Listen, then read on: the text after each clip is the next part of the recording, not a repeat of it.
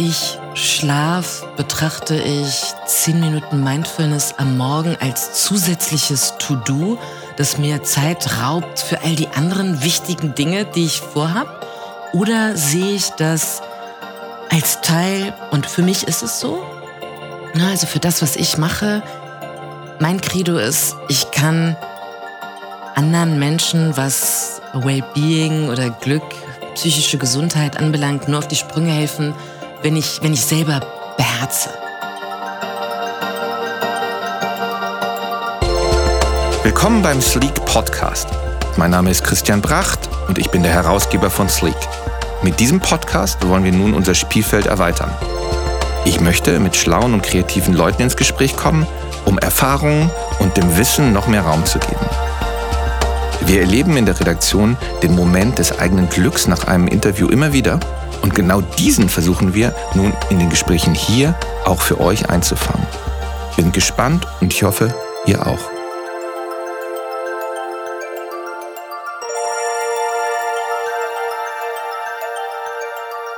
Heute zu Gast bei Sleek Podcast Dr. Kerstin Humberg.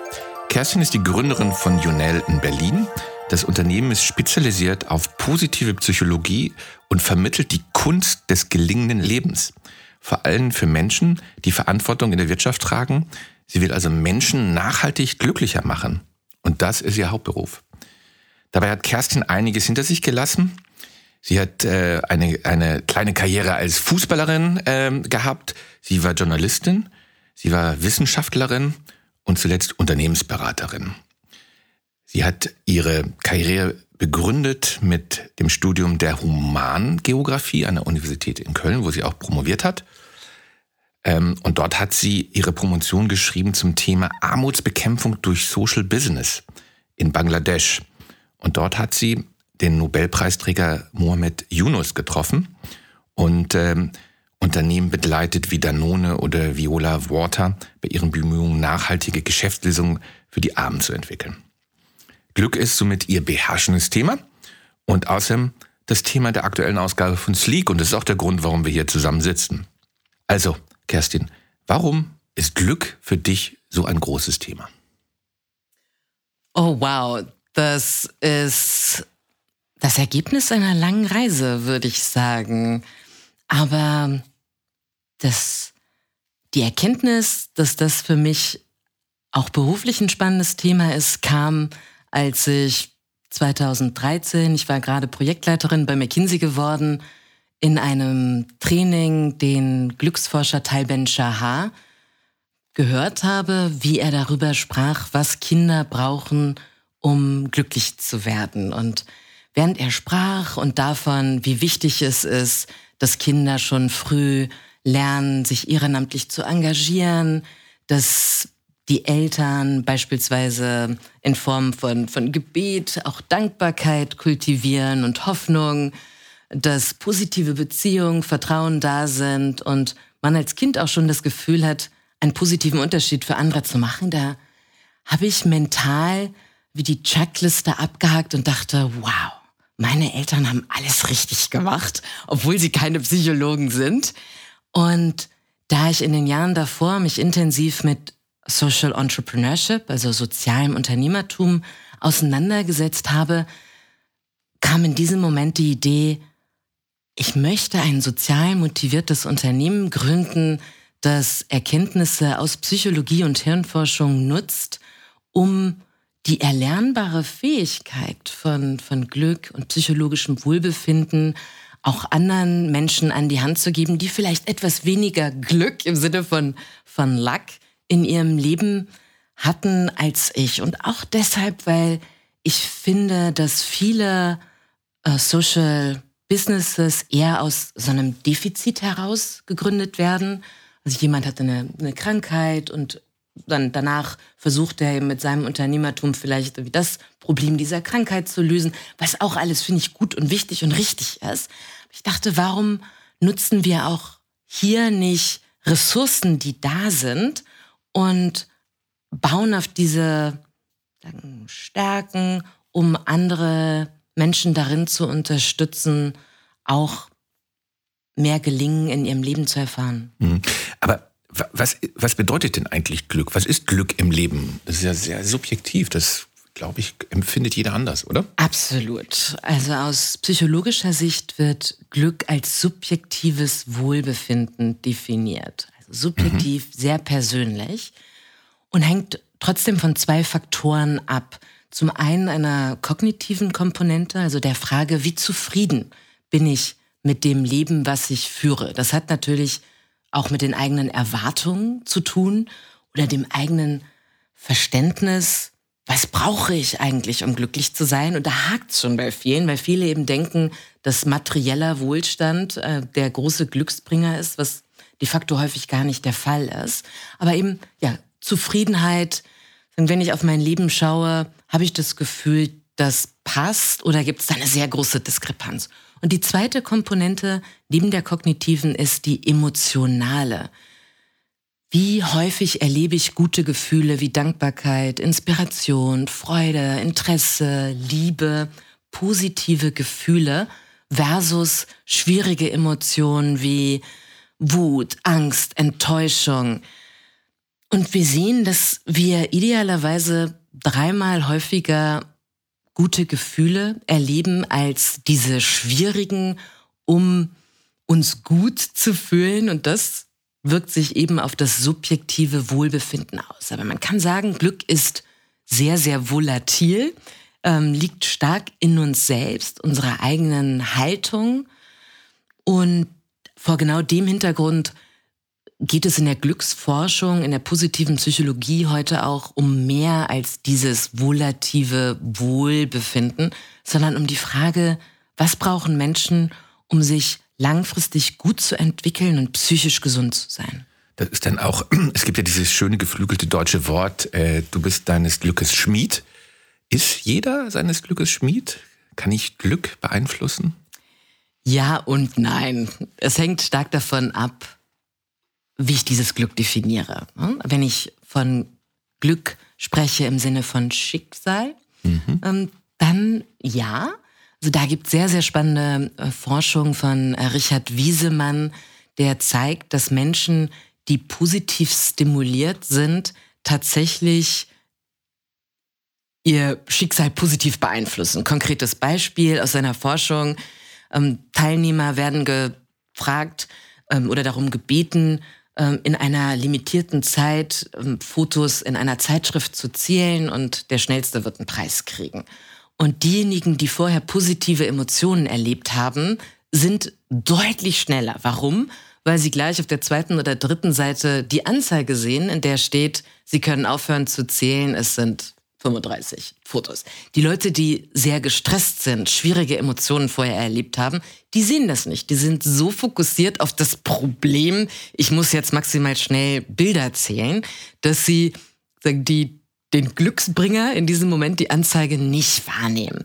Also da kann man sagen, ja, Menschen, die aktiv gute Gefühle stimulieren, also sich am Ende des Tages fragen, was war heute gut? Allem Stress, einem Shit, der mir vielleicht passiert ist, was war trotzdem gut? Oder Dankbarkeitsjournals führen. Es gibt viele andere Techniken. Die steigern ihre Chance, äh, Dinge, die in ihrem Leben eine Bedeutung haben, besser wahrzunehmen. Wenn wir jetzt über Glück sprechen im Sinne von, ähm, ja, sagen wir fast so ein Schicksal, dann finde ich es fast ein bisschen schwierig, weil was heißt das im Umkehrschluss? Wenn du arm bist, wenn du gemobbt wirst, ist es dann nur allein deine Schuld? Welche Rolle spielen da die externen Faktoren, die wir natürlich bei Schicksal im Leben auch nicht aus dem Auge verlieren dürfen? Na, und der dritte Gedanke dazu, weshalb ich sage, ja, nein. Also, wir sehen in der positiven Psychologie, dass wir, und das sind natürlich so Pi mal Daumenwerte, aber so etwa 40 Prozent unseres psychologischen Wohlbefindens aktiv beeinflussen können. Etwa 50 Prozent sind genetisch beeinflusst und 10 Prozent externe Umstände. Spannend, also jetzt könnte man natürlich sagen, oh Gott, 50 kann ich nicht beeinflussen, na dann mache ich gar nichts. Aber wenn wir mal gucken, was ist denn die Chance der 40 Prozent? Ähm, und was brauchen Menschen da, um sich gut zu fühlen, sich gut zu entwickeln? Da sehen wir halt, wie wichtig positive Beziehungen sind, eben gute Gefühle, das Kennen seiner eigenen Stärken, das Nutzen von Stärken, auch Ziele zu haben, Faktoren wie diese. Mhm. Lass uns das mal ganz konkret machen. Ja? Also, und das machen wir mal an, an meinem Beispiel. Ähm, es ist jetzt 11 Uhr, wo wir das aufzeichnen. Und ähm, seitdem ich seit neun im Büro bin, habe ich nur negativen Stress gehabt. Ja, ich, sogar die U-Bahn fuhr eben nicht richtig.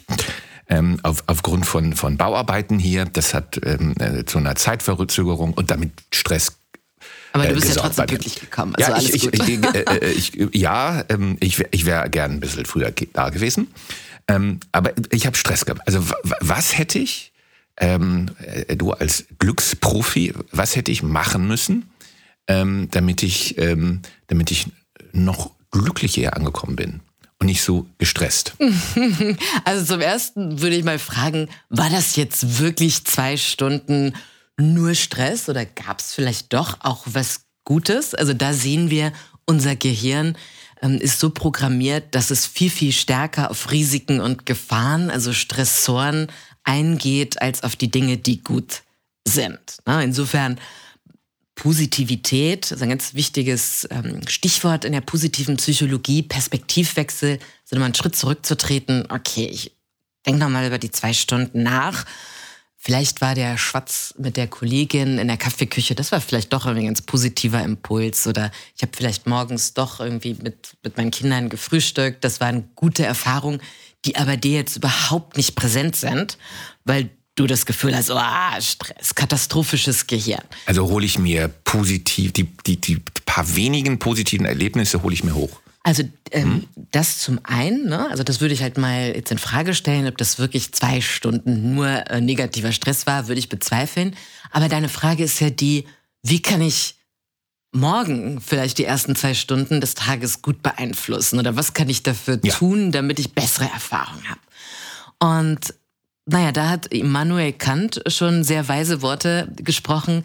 Also die, was hilft uns, die Mühsal des Lebens äh, gut ähm, zu verkraften? Ähm, das ist Hoffen, Lachen und Schlafen. Und ja, Schlafen ist das A und O für ein gelingendes Leben, weil wir im Schlaf äh, unsere Emotionen regulieren und uns widerstandsfähiger machen, sagen mit dem, was einen sonst vielleicht zur Weißglut bringt, besser klarzukommen. Also erstmal gut schlafen und ähm, dann kann ich nur empfehlen, morgens, auch wenn es am Anfang schwer fällt, mal anzufangen, vielleicht mit einer App, ähm, fünf Minuten bewusst sich auf den Atem zu fokussieren, bevor man aus dem Bett springt oder die erste E-Mail checkt und sich ärgert, dass vielleicht ähm, ja irgendwas nicht so Positives da aufgelaufen ist. Wir sehen, dass Menschen schon nach acht Wochen kurzer, regelmäßiger Mindfulness, also fokussierte Aufmerksamkeit, Veränderungen in ihrem Gehirn zeigen, gerade in den Regionen, wo es um Gelassenheit, äh, Fokussierung, äh, Erinnerungsvermögen und so weiter geht. Insofern hilft dir das vielleicht jetzt nicht sofort unmittelbar am gleichen Tag, aber das geringe Invest von zehn Minuten am Tag hat halt langfristig ganz, ganz große Auswirkungen, weil es im Prinzip unsere Zündschnur verlängert. Und diese sagen externen Stressoren oder Ärgernisse, die einen triggern, können wir halt sagen gelassener wahrnehmen und damit auch uns davor schützen, in so Abwärtsspiralen zu geraten, so dass, ah, warum läuft heute alles schief? In so einer Haltung wird wahrscheinlich vieles noch mehr schief laufen, wenn man aus dem Haus stolpert und äh, womöglich noch blöd ausrutscht und fällt und Zeit verliert oder Sachen vergisst. Und all dem kann man sehr, sehr gut entgegenwirken, einfach häufiger mal eine Pause zu machen, einmal tief durchzuatmen, um dem Gehirn auch die Möglichkeit zu geben, in den Teil vorzudringen, der halt reflektierter, smarter und äh, ja, erwachsener ist. Nun ist ähm, ja so ein Morgen immer sehr strukturiert bei vielen Menschen ja, und, und, und eng getaktet. Also jetzt spreche ich wieder aus eigener Erfahrung. Ja, also ähm, was bedeutet das? Muss ich mir ein bisschen Zeit freischaufeln dafür? Wie bekomme ich das hin? Ich meine, das hört sich jetzt gut an. So, ähm, wenn ich aber an morgen denke, morgen früh, ich habe heute wieder einen langen Tag mit einer Abendveranstaltung, ähm, dann ist der Punkt natürlich valide, lange zu schlafen, das versuche ich dann. Das längere Schlafen sorgt dann dafür, dass ich morgen wieder ein bisschen in Zeitnot gerate. So, Weißt du, das ist so, ein, ähm, äh, das ist so, ein, so, eine, so eine Verkettung von, von Dingen. Also wie organisiere ich mich? Es hat meines Erachtens vor allen Dingen mit Priorität zu tun mhm. und mit Haltung. Betrachte ich Schlaf, betrachte ich zehn Minuten Mindfulness am Morgen als zusätzliches To-Do, das mir Zeit raubt für all die anderen wichtigen Dinge, die ich vorhab? Oder sehe ich das als Teil, und für mich ist es so, also für das, was ich mache, mein Credo ist, ich kann anderen Menschen, was Wellbeing oder Glück, psychische Gesundheit anbelangt, nur auf die Sprünge helfen, wenn ich, wenn ich selber beherze. Also ich sprich walk the talk. Insofern gehören äh, täglicher Mittagsschlaf, ähm, tägliche Meditation, ganz bewusste Investition, Zeit in ja, Dinge, die mir gut tun, sind einfach Teil meines Jobs. Und ich betrachte die gar nicht als, oh, jetzt gönne ich mir was. Nee, das brauche ich, um leistungsfähig zu sein. Und ich glaube, das sehe ich ja auch bei meinen Führungskräften. Ja, meine Zeit ist halt eine limitierte Ressource und klar kann ich mir den ganzen Tag zuballern und dann schaffe ich trotzdem nicht alles. Warum versuche ich nicht ab und an mal einen Schritt zurückzutreten und mich zu fragen, was ist mir wirklich wichtig? Und was ist weniger wichtig? Was können auch andere für mich machen? Oder wo merke ich auch, dass bestimmte Tätigkeiten, die stressen mich nur, die rauben mir Energie. Vielleicht muss ich mich dann auch von bestimmten Dingen und Menschen in meinem Leben verabschieden, weil sie mir einfach nicht gut tun. Hm. Also muss man sich die Zeit dazu freischaufeln? Nein, freischaufeln ist falsch. Einfach nehmen.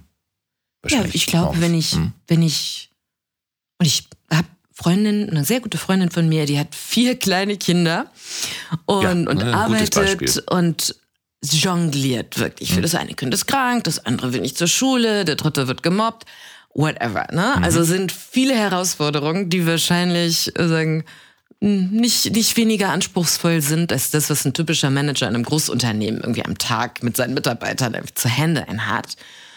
Und sie sagt, ich stehe ganz bewusst um halb sechs oder sechs auf, um mindestens eine halbe Stunde morgens für mich zu haben. Da macht sie ihre Mindfulness-Übungen, da macht sie irgendwie zehn Minuten, zwei, drei Morgengrüße und sagt danach, dann krempelt sie die Arme hoch und egal, was jetzt am Frühstückstisch für Probleme aufpoppen, ich bin jetzt in meiner Kraft und stolper nicht äh, wie aus dem Bett an den Frühstückstisch und regt mich darüber auf, dass irgendwie die Cornflakes schon wieder mhm. ähm, raus sind oder mein Mann äh, das Frühstück noch nicht vorbereitet hat, weil er vielleicht schon im ersten Call sitzt. Ich glaube, dass wenn wir anfangen, uns diese, und das muss ja nicht mal eine halbe Stunde sein, ich glaube wirklich, wenn man einfach sagt, okay, morgens die Zeit zwischen Aufwachen und ins Bad rennen oder die Kaffeemaschine anmachen, fünf Minuten nur für mich, ohne Handy. Und ich brauchte auch keine App zu, sondern einfach wach sein, hören, Vögel zwitschern im Haus. Ne, ich höre das Klappern. Einfach fokussierte Aufmerksamkeit macht schon einen Riesenunterschied. Mhm. Ja, sehr interessant. Hm, sag mal, welche Rolle spielt eigentlich Pessimismus und Optimismus in Bezug auf Glück? Also ich, ich hab, es gibt ja immer in jedem Unternehmen, hast du wahrscheinlich auch vielfach kennengelernt, diese optimistischen Menschen, die gefühlt irgendwie, denen fällt das Glück ein bisschen mehr zu, wie den Leuten, die alles irgendwie immer negativ sehen. Ja, da stellt sich halt schon wieder so ein bisschen die Frage, sagen, sehen wir da Glück als bei denen klappen die Dinge irgendwie, ne? Es fluppt. Das wäre dann ja eher, dass man sagt, ach, mein Gott, irgendwie Luck irgendwie fluppt es bei denen. Und bei denen, die irgendwie überall eher die Probleme sehen und Schwierigkeiten, die kommen halt nicht so ins Tun. Mhm. Und man dann denkt, ja, pff, bei manchen irgendwie, sagen, das einzige Staubkorn Berlins fliegt dann genau dem Pessimisten ins Auge. Ähm, also da sagen, sicher dieser Richard Wiesemann nochmal heranzuziehen, der sagt, im Glück ist, wenn der Zufall auf Vorbereitung trifft. Mhm. Also die Leute, mhm. die ähm, sagen, sich Ziele setzen, auch darüber sprechen, die vergrößern einfach die Chance, dass auch Chancen an sie herangetragen werden. Ähm, Optimisten ähm, sind sicher eher in der Lage, einfach Dinge auszuprobieren, weil sie sich nicht durch äh, mögliche Risiken und Gefahren davon abbringen lassen. Also, also für Entrepreneurs äh, oder Unternehmer ist sicher eine gewisse positive Zukunftserwartung hilfreich. Aber gleichzeitig sehen wir, dass zu viel Optimismus oder übertriebener Optimismus wiederum auch kontraproduktiv sein kann. Warum? Wie, wie meinst du das? Weil hm? Optimismus ist eine positive Zukunftserwartung. Und wenn ich davon ausgehe, ach, das wird schon alles laufen, dann zeigt die Forschung, kann das auch dazu führen, dass ich mich zurücklehne, naja, wird schon, andere werden das schon für mich regeln oder das wird schon passen. Weshalb eine Glücksforscherin, Gabriele Oetting, die hat ein Buch über die Psychologie des Gelingens geschrieben, gesagt, eigentlich unser Glück oder die Wahrscheinlichkeit unseres Glücks äh, im Sinne von, dass Dinge klappen, vergrößern wir, wenn wir uns fragen, sagen, was ist mein Ziel? Aber auch, was sind mögliche Stolpersteine? Und wie kann ich diese Stolpersteine schon vorher versuchen, aus dem Weg zu räumen? Und damit mhm. erhöhe ich halt die Chance, dass es am Ende auch wirklich klappt. Ich meine, Optimismus ist ja letztendlich auch nichts anderes als ein gutes Gefühl. Man kann schon generell sagen, dass gute Gefühle unser Gehirn in die Lage versetzen, kreativer, lösungsorientierter und teamfähiger zu sein. Also wir sind eigentlich im positiven Zustand ähm, the best version. Da lohnt es sich mal, die Arbeiten von Martin Seligmann, einem der Begründer der positiven Psychologie, anzugucken. Der hat nämlich genau zu Pessimismus als erlernte Hilflosigkeit geforscht und gesehen, dass Menschen, die sehr stark pessimistisch sind, andere sogenannte Attributionsstile nutzen. Also Pessimisten neigen dazu zu sagen, so me, always, everything. Ne? Bei mir geht immer alles schief. Und sagen, ich krieg's einfach nicht hin. Ähm, wohingegen halt Optimisten, selbst wenn mal Dinge nicht so gut laufen, das anders erklären. Ne? Wenn ein Vorstellungsgespräch nicht so gut läuft, sagt ein Optimist eher, ja, der, der Interviewer oder der Personalleiter hatte wohl nicht so einen guten Tag und die haben halt auch jemand anders gesucht. Ähm, und außerdem, ja gut, das hat jetzt nicht geklappt, aber dafür klappen ja gerade in meinem Leben sonst viele Dinge. Und der Pessimist ne, sagt halt, ich war nicht gut vorbereitet. Bei mir geht immer alles schief. Ich bin einfach nicht gut genug. Und das, je nachdem, wie ich halt eben meine, meine Misserfolge oder Erfolge erkläre, hat schon Auswirkungen darauf, ja, inwieweit ich Chancen im Leben wahrnehme und dann auch bereit bin, die zu nutzen. Hm. Du sprachst eben von Kreativität und andere Lösungswege finden, die durch Glück so ein bisschen beeinflusst sind. Kreativität ist ja ein ganz großes Thema bei, bei Sleek. Also das ist unsere, unsere äh, Mission, weil wir fest davon überzeugt sind, dass wir mit der menschlichen Kreativität, ja, ich glaube, fast alle Herausforderungen, die es gibt, auf dieser Welt lösen können. Ja? Diese Kreativität muss befeuert werden, muss inspiriert werden. Das ist unsere, das ist, daran sehen wir unsere Kernaufgabe. Wir haben das jetzt noch gemixt mit dem, mit dem Bereich Sustainability, weil ähm, da geht es ums Überleben. Ähm, und damit ist die Kreativität dann nochmal viel wichtiger, als nur Innovation, auf Innovation zu kommen. So. Wir machen das mit inspirierenden Geschichten, mit inspirierenden Menschen. Wir machen das mit so tollen Leuten wie mit dir hier gerade, ähm, dass Leute inspiriert werden, noch kreativer zu werden und bessere Lösungen zu finden. So. Dein Punkt war ja auch, dass Glück Kreativität sehr stark inspirieren kann. Habe ich das richtig verstanden? Vor allen Dingen positive Emotionen. Ne? Mhm. Ne? Und Positive Emotionen sind halt eben ein treibender Faktor von Glück als subjektivem Wohlbefinden. Also da sehen wir eben, dass gute Gefühle, ein positiv stimuliertes Gehirn einen erweiterten Horizont wahrnimmt. Also schönes Bild. Ähm, ich stehe vor einer Wand und denke, Mist, ich komme nicht rüber, aber ich stehe so nah an dieser Wand, dass ich nicht sehe, dass ein Meter weiter eine Tür ist. Und gute Gefühle führen dazu, dass ich quasi ein größeres Bild habe. Ich kann zurücktreten, sehe das große Ganze und deshalb auch Wege aus dem Problem, die ich, wenn ich einmal mit der Nase direkt auf dem Problem bin und so getriggert bin, dass es auch gerade nichts anderes mehr gibt in meinem Leben außer dieses Problem, fällt mir das sehr schwer. Also da hat die ähm, US-amerikanische Emotionsforscherin Barbara Fredrickson ganz toll gezeigt in ihrer Broaden and Build Theory, dass positive Emotionen unser Denk- und Handlungsvermögen erweitern. Wir äh, ja mit spielerischer Freude bereit sind, auch Dinge auszuprobieren, neu zu kombinieren und damit eben dann auch neue Ressourcen aufbauen können, äh, neue Kontakte knüpfen, äh, bin bereiter für Veränderungen, ähm, für Experimente, wenn ich positiv stimuliert bin. Gleichwohl sehen wir natürlich auch, dass in prekären Situationen, wenn die Ressourcen sehr limitiert sind, natürlich auch. Darüber spricht ja auch der Friedensnobelpreisträger Mohammed Yunus. Ne? Wenn ich fast nichts habe, wenn ich wahnsinnig arm bin und trotzdem den Anspruch habe, dass meine Kinder, meine Familie eine Chance hat im Leben, dann bin ich gezwungen, unternehmerisch zu sein. Ich muss mit dem wenigen, was ich habe, maximal viel erreichen.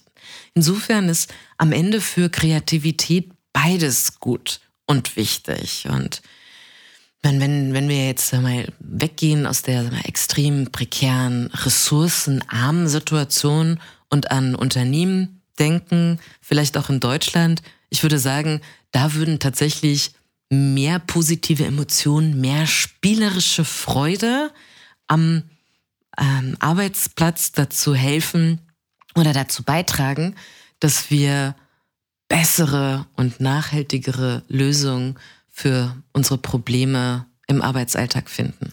Und das trainierst du mit, äh, mit deinen Kunden, mit deinen ja, Klienten? Tatsächlich ist mhm. es so, dass das Thema äh, Emotionen eine immer größere Rolle spielt. In ganz unterschiedlichen Fragestellungen. Also zum einen ist das Thema Emotionen natürlich ganz wichtig für Energiemanagement. Und die Frage, die du vorhin gestellt hast, so, ah, mein Kalender quillt über und ich habe das Gefühl, ich bin gestresst, weil es einfach zu viel ist. Ähm, und die Frage dann gestellt wird, ja, wie kann ich meine Zeit besser managen? Ja, auch da gibt es sicher ein paar Tools. Aber ich glaube, die Lösung ist nicht besseres Zeitmanagement, weil ein Tag sehr limitiert ist und es ist extern, wohingegen halt Energie was ist, was ich intern habe, was ich erneuern kann. Und wenn ich meine Energie gut manage, dann kann ich halt viel mehr leisten. Und wenn du halt fragst, was ist denn, was ist denn eine Emotion? Emotion ist Energie in Bewegung. Energy in Motion, Emotion, Energy in Motion. Und eine von vier Quellen der Energie neben halt mentaler, physischer und sozialer Energie ist eben die emotionale Energie. Die Frage, ja, wie häufig erlebe ich im Alltag gute Gefühle? Ähm, inwieweit bin ich positiv stimuliert, sehe das große Ganze und kann mich halt wirklich auf, auf bestimmte Dinge priorisieren. Also das ist so ein ganz großes Thema, so Energy Management. Wie kann ich auch meine Emotionen da besser ähm, handhaben. Und ein anderes großes Thema ist tatsächlich auch so emotionale Agilität.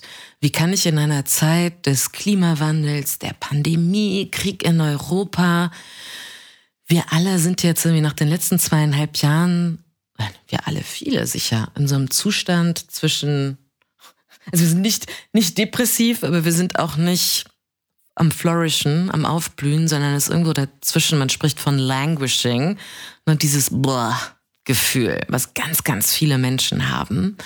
Und da stellen Unternehmen inzwischen die Frage, was können wir unseren Mitarbeitern und Führungskräften an die Hand geben, dass sie besser mit ihren Emotionen umgehen und auch in der Lage sind, häufiger mal in so eine Renewal reinzugehen, also in, in so eine niedrige positive Energie und auch gar nicht die Erwartung haben, immer in der, sagen positiven Höchstleistungszone zu sein. Es geht einfach nicht. Es geht einfach nicht. Es ist menschenunmöglich. Wir müssen, wenn wir nicht langfristig in so eine negative Hochenergiezone kommen wollen, immer wieder auch runterfahren, Gelassenheit erleben, Zeit mit Freunden, Familien. Genauso wie beim, bei der Formel 1. Ohne Pitstop, äh, dann wird der Wagen nicht langfristig gut fahren. Und so ist das mit uns Menschen und den Emotionen auch. Also äh, meinst du, dass man dann ähm, in, in seinem stressigen Berufsleben so die kleinen Momente genießen muss? Also beispielshaft, mir geht das so, wir, wir haben, ein, unser Büro ist auf der 14. Etage. Das heißt, wir haben einen wunderbaren Blick über Berlin, direkt am Alexanderplatz. Und ähm, in der Regel ist der Himmel schön blau. Also ganz, ganz selten ähm, im Jahr, dass das so ganz neblig und dunkel ist. Jetzt im November leider manchmal so ein bisschen. Aber eigentlich ist es ist immer, ähm, ist, ist immer ein blauer, wunderbarer Himmel.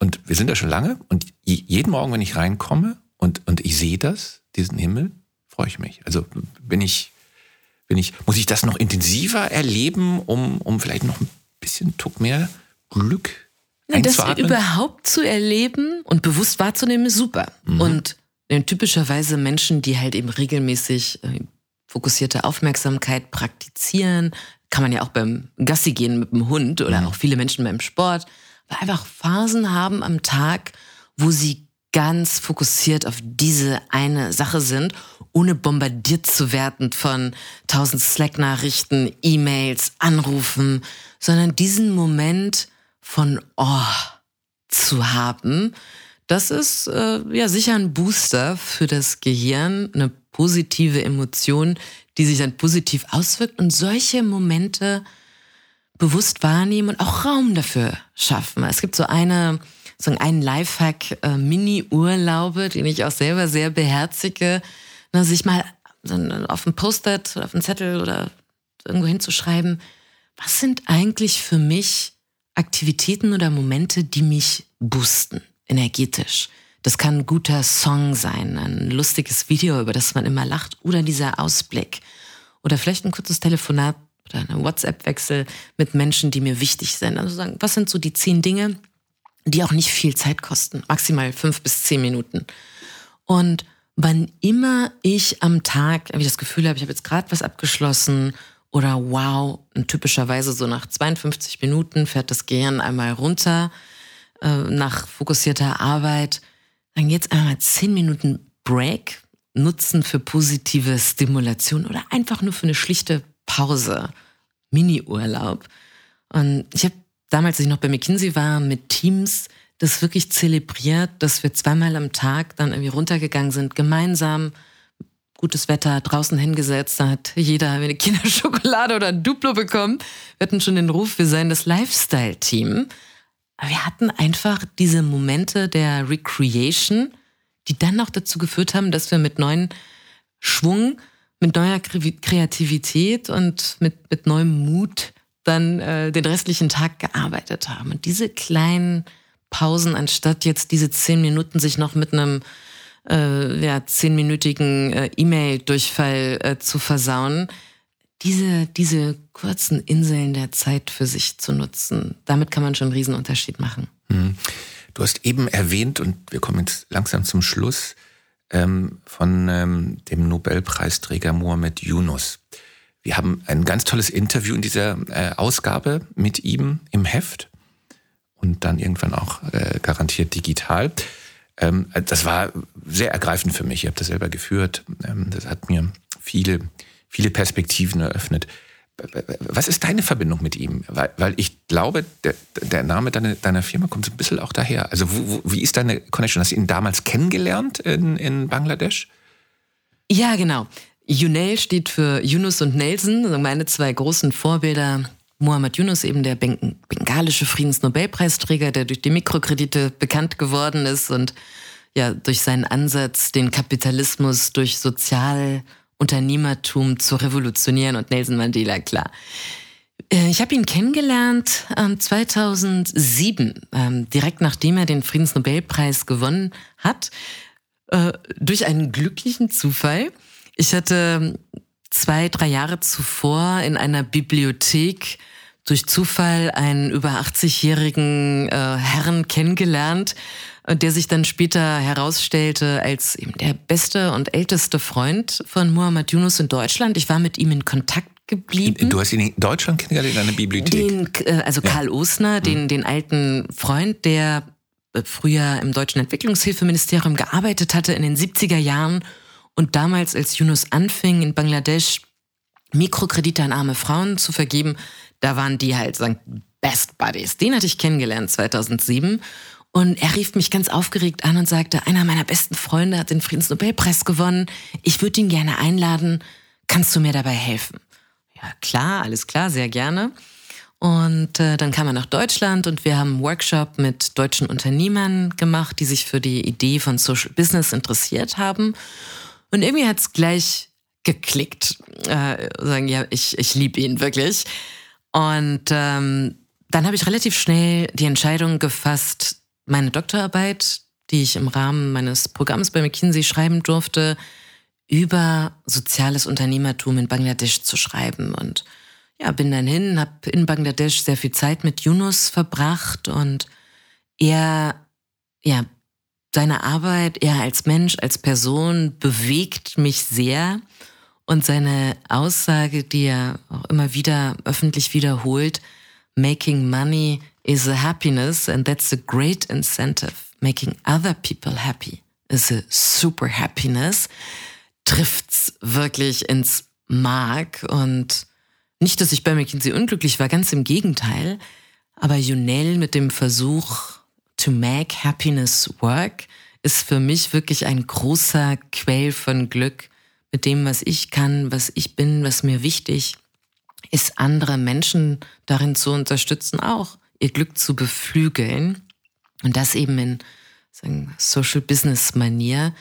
Das macht mich sehr glücklich und verbindet mich bis heute sehr intensiv mit Muhammad Yunus. Und der zweite, Nelson Mandela, auch eine unfassbare Persönlichkeit, also ein Mensch, den man spürt, wenn man ihn nicht sieht, wenn er in den Raum gekommen ist. Ich konnte ihn einmal selber erleben, einer großen Sportgala. Ein, ähm, äh, wie, wie, wie, wie, ist die Beziehung zu ihm entstanden? Ja, ich ähm, habe in den 90er Jahren gleich nach der Schule meine Journalistenausbildung gemacht und war dann nach meinem Zeitungsvolontariat in Südafrika Ende der 90er, als Nelson Mandela eben der erste afrikanische schwarze Präsident war. Und da habe ich ihn auch kennengelernt bei einer Veranstaltung und mich natürlich während der Zeit bei der DPA da in Südafrika sehr intensiv mit der Geschichte und auch der Rolle von Nelson Mandela in der südafrikanischen Geschichte beschäftigt. Und wie Yunus ist er für mich ein lebendiges Beispiel dafür, zu zeigen, was für ein Potenzial in uns Menschen steckt. Wir können nicht nur uns selbst als Individuen verändern, entwickeln, sondern ich bin fest davon überzeugt, wie die beiden, dass jeder Mensch das Potenzial hat, ganze Gesellschaften positiv zu verändern, wenn wir auf Entdeckungsreise gehen und gucken, was macht uns eigentlich unique und wie kann ich meine meine Stärken, Werte und meine Passion für andere einsetzen. Und das tun die beiden in einer so spielerischen Freude bei, bei aller Toughness der Themen, mit denen die sich beschäftigen. Das ist ja ganz große Hoffnungsspende für, für mich und ich glaube auch für viele andere Menschen. Das war jetzt ein wunderbares äh, Schlusswort. Vielen lieben Dank, Kerstin.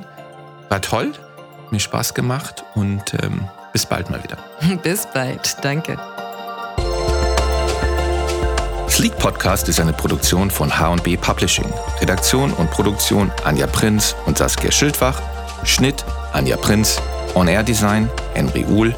Musik Luca Seifert. Produktion We Are Producers. Danke an alle, die diesen Podcast unterstützen.